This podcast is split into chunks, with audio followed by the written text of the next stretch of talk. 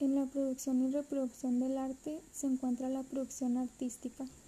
Este es el conjunto de todas las obras que una persona ha realizado a lo largo de su faceta como artista. Entre estas se caracterizan cualquier ámbito artístico, pueden ser pintura, escultura y música. A su vez, la reproducción es una obra, no un sinónimo de copia, sino un concepto más amplio. Se trata de la fijación en un soporte por cualquier medio y en cualquier forma de toda la obra o parte de ella que permite su comunicación o la obtención de copias.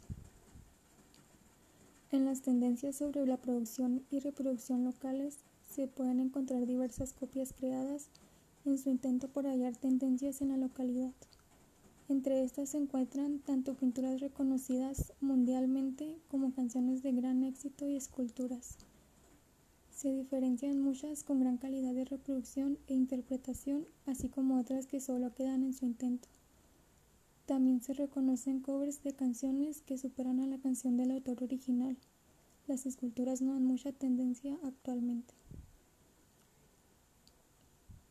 Buena parte de las teorías sobre nuevos modelos productivos parten del supuesto de la globalización, entendida como un conjunto de factores socioeconómicos mundiales que determinan el cambio y actúan por encima de las regulaciones estatales.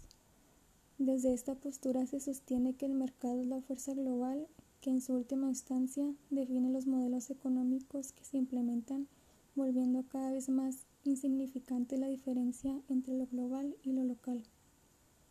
A nivel regional, América Latina se ha caracterizado desde siempre por su heterogeneidad productiva y la convivencia de sistemas de producción y trabajos diferentes.